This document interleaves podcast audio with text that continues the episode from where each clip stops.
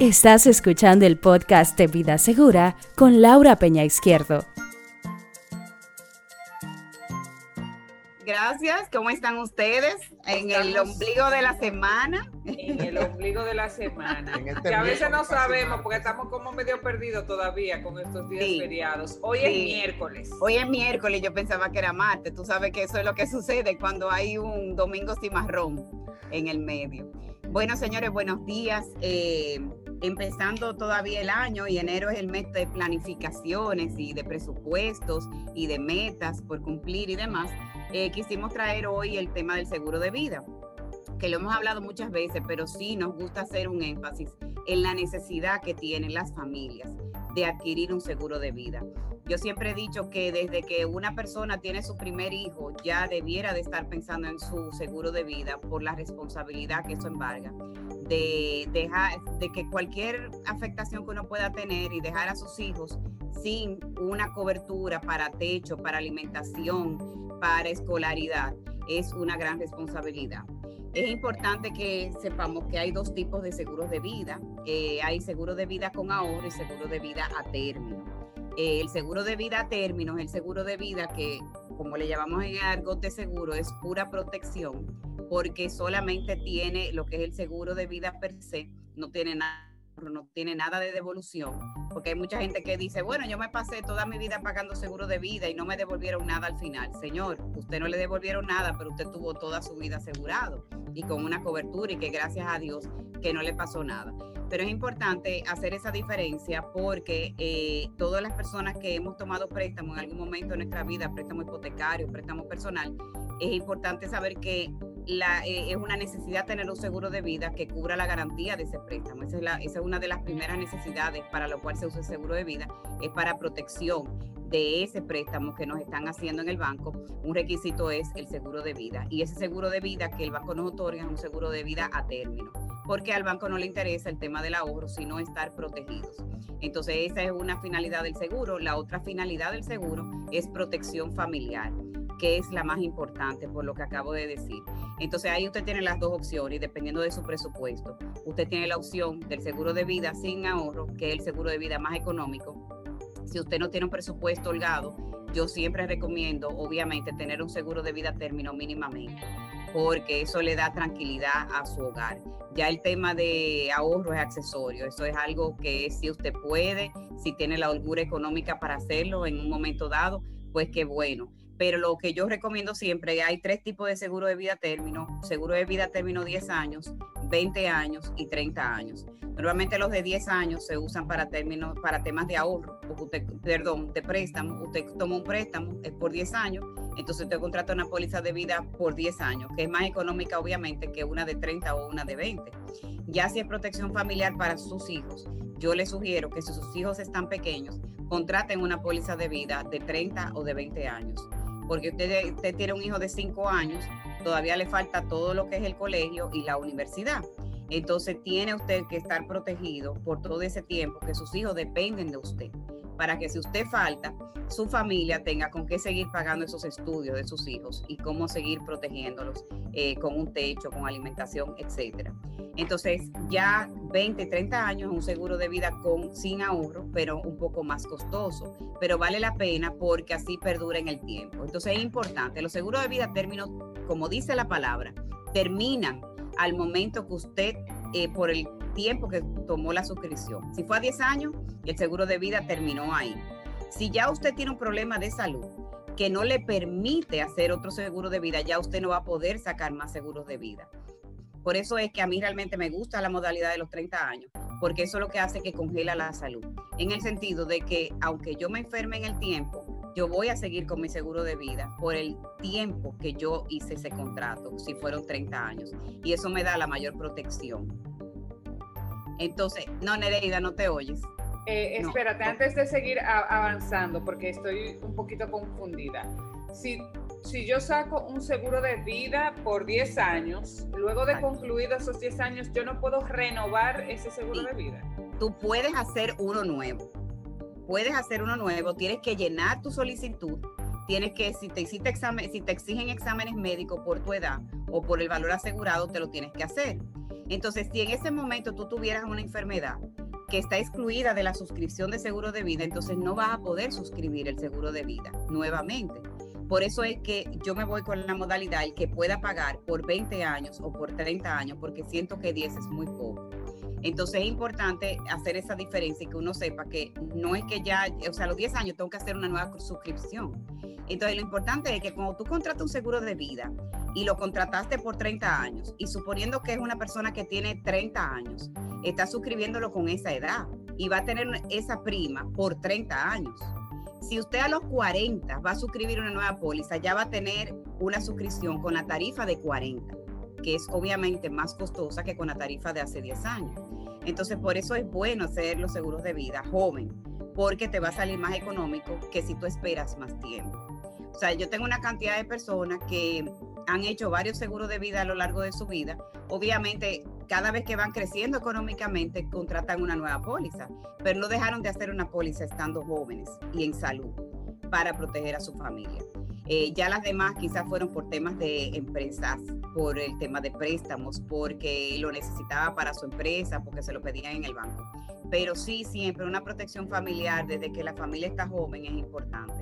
Entonces, y, en, el caso, perdón Laura, en el caso de los seguros de vida hipotecarios, que también lo mencionaste, esto es, uno saca el seguro por el tiempo de vida del préstamo específicamente o eso es renovable anualmente? ¿Cómo es la cosa? si es el banco que te saque ese seguro de vida, porque normalmente los bancos te sacan el préstamo con el seguro de vida y con el seguro de incendio si es una vivienda.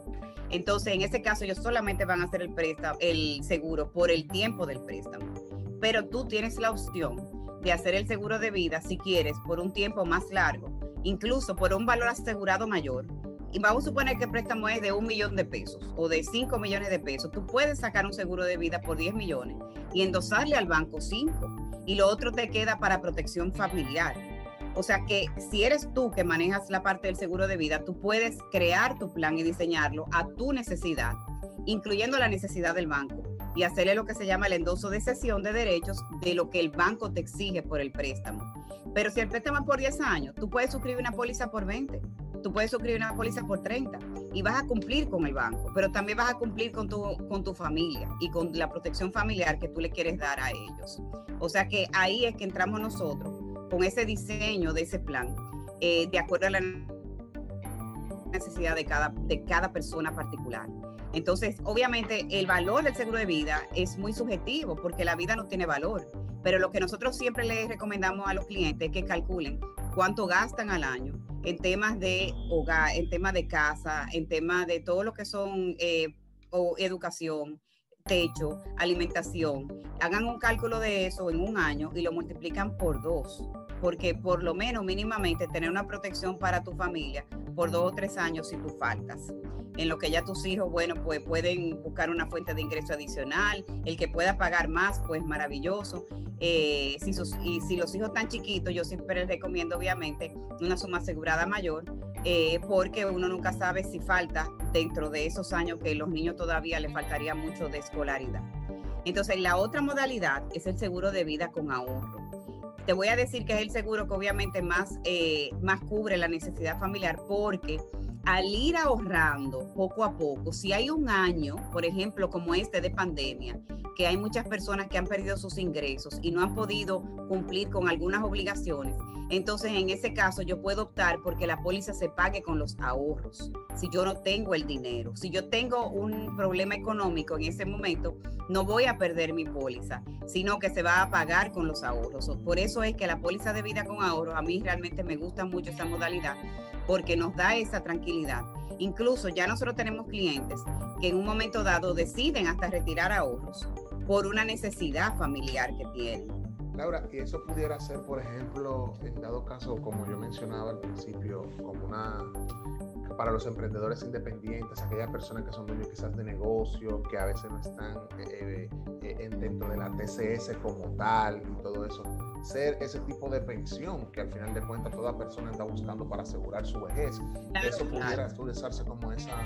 Eh, esa es la idea del seguro de vida con ahorro es que uno pueda ir ahorrando para tener, aparte, si tú no tienes la seguridad social, para tener un dinero de ahorro eh, que tú vayas comprometiéndote todos los meses o todos los años en, en ahorrar. Si tienes la seguridad social, entonces te sirve como un complemento a lo que vas ahorrando en la seguridad social. Yo siempre le he dicho eh, a los clientes que la seguridad social no sustituye el seguro de vida, porque lo que la seguridad social te promete es una pensión, como bien dice el régimen de pensión. Eh, no te da una suma asegurada, como te da el seguro, de, como le entrega el seguro de vida a tu familia, que le da una suma asegurada eh, grande eh, en base al valor asegurado que compraste. Lo otro es una pensión que se recibe de manera mensual y no necesariamente te sirve para cubrir algunas situaciones o algunos gastos que pueda tener tu familia en el momento que faltes. Entonces sí es importante esa anotación que hace Kelvin porque sí, el seguro de vida con ahorro, ya hoy en día nosotros los seguros de vida que hicimos hace 20 o 30 años, ya tenemos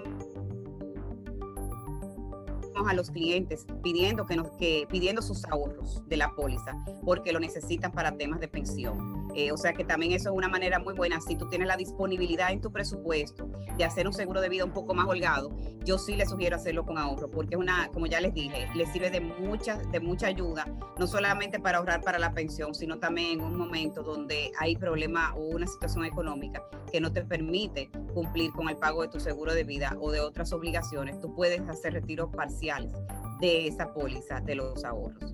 O sea que ahí sí les sugiero ver las dos modalidades eh, y ver cómo tú puedes empezar con un seguro de vida a término sin ahorro, porque eso es lo que te da tu presupuesto, y después la puedes convertir en una póliza de vida con ahorros y empezando a pagar para que tenga ahorro en la póliza. O sea que yo lo que sugiero es que no dejen de tener un seguro de vida, porque un seguro de vida es accesible y da una tranquilidad enorme para tu familia.